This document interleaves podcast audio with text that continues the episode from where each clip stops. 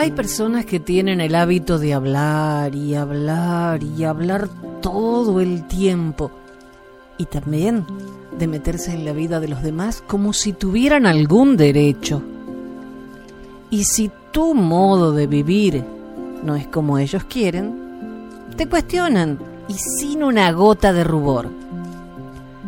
Si tienes mascotas y ningún hijo, llega la crítica lapidaria.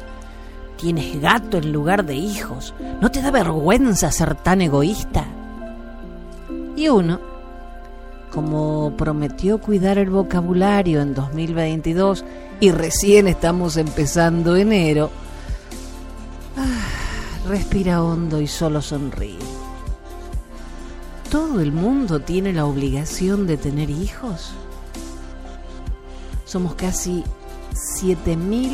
7.800 millones de personas en este pobre planeta que solo puede alimentar a 10.000 millones.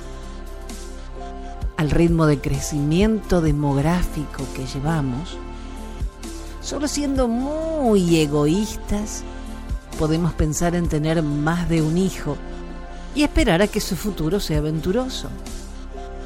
Nadie tiene derecho a inmiscuirse en la vida del otro ¿Para qué llenarnos de hijos y que pasen privaciones? Tener una mascota y rescatada es un acto de amor. No todos tienen instinto maternal o paternal y es ridículo pensar que mantener a un gatito o a un perrito es igual a mantener un hijo. ¿Podrían dejar de meterse en las vidas ajenas y tratar de ser felices con la que les tocó en suerte. Soy Jenny, tengo tres gatitos y ningún hijo. Hasta la próxima.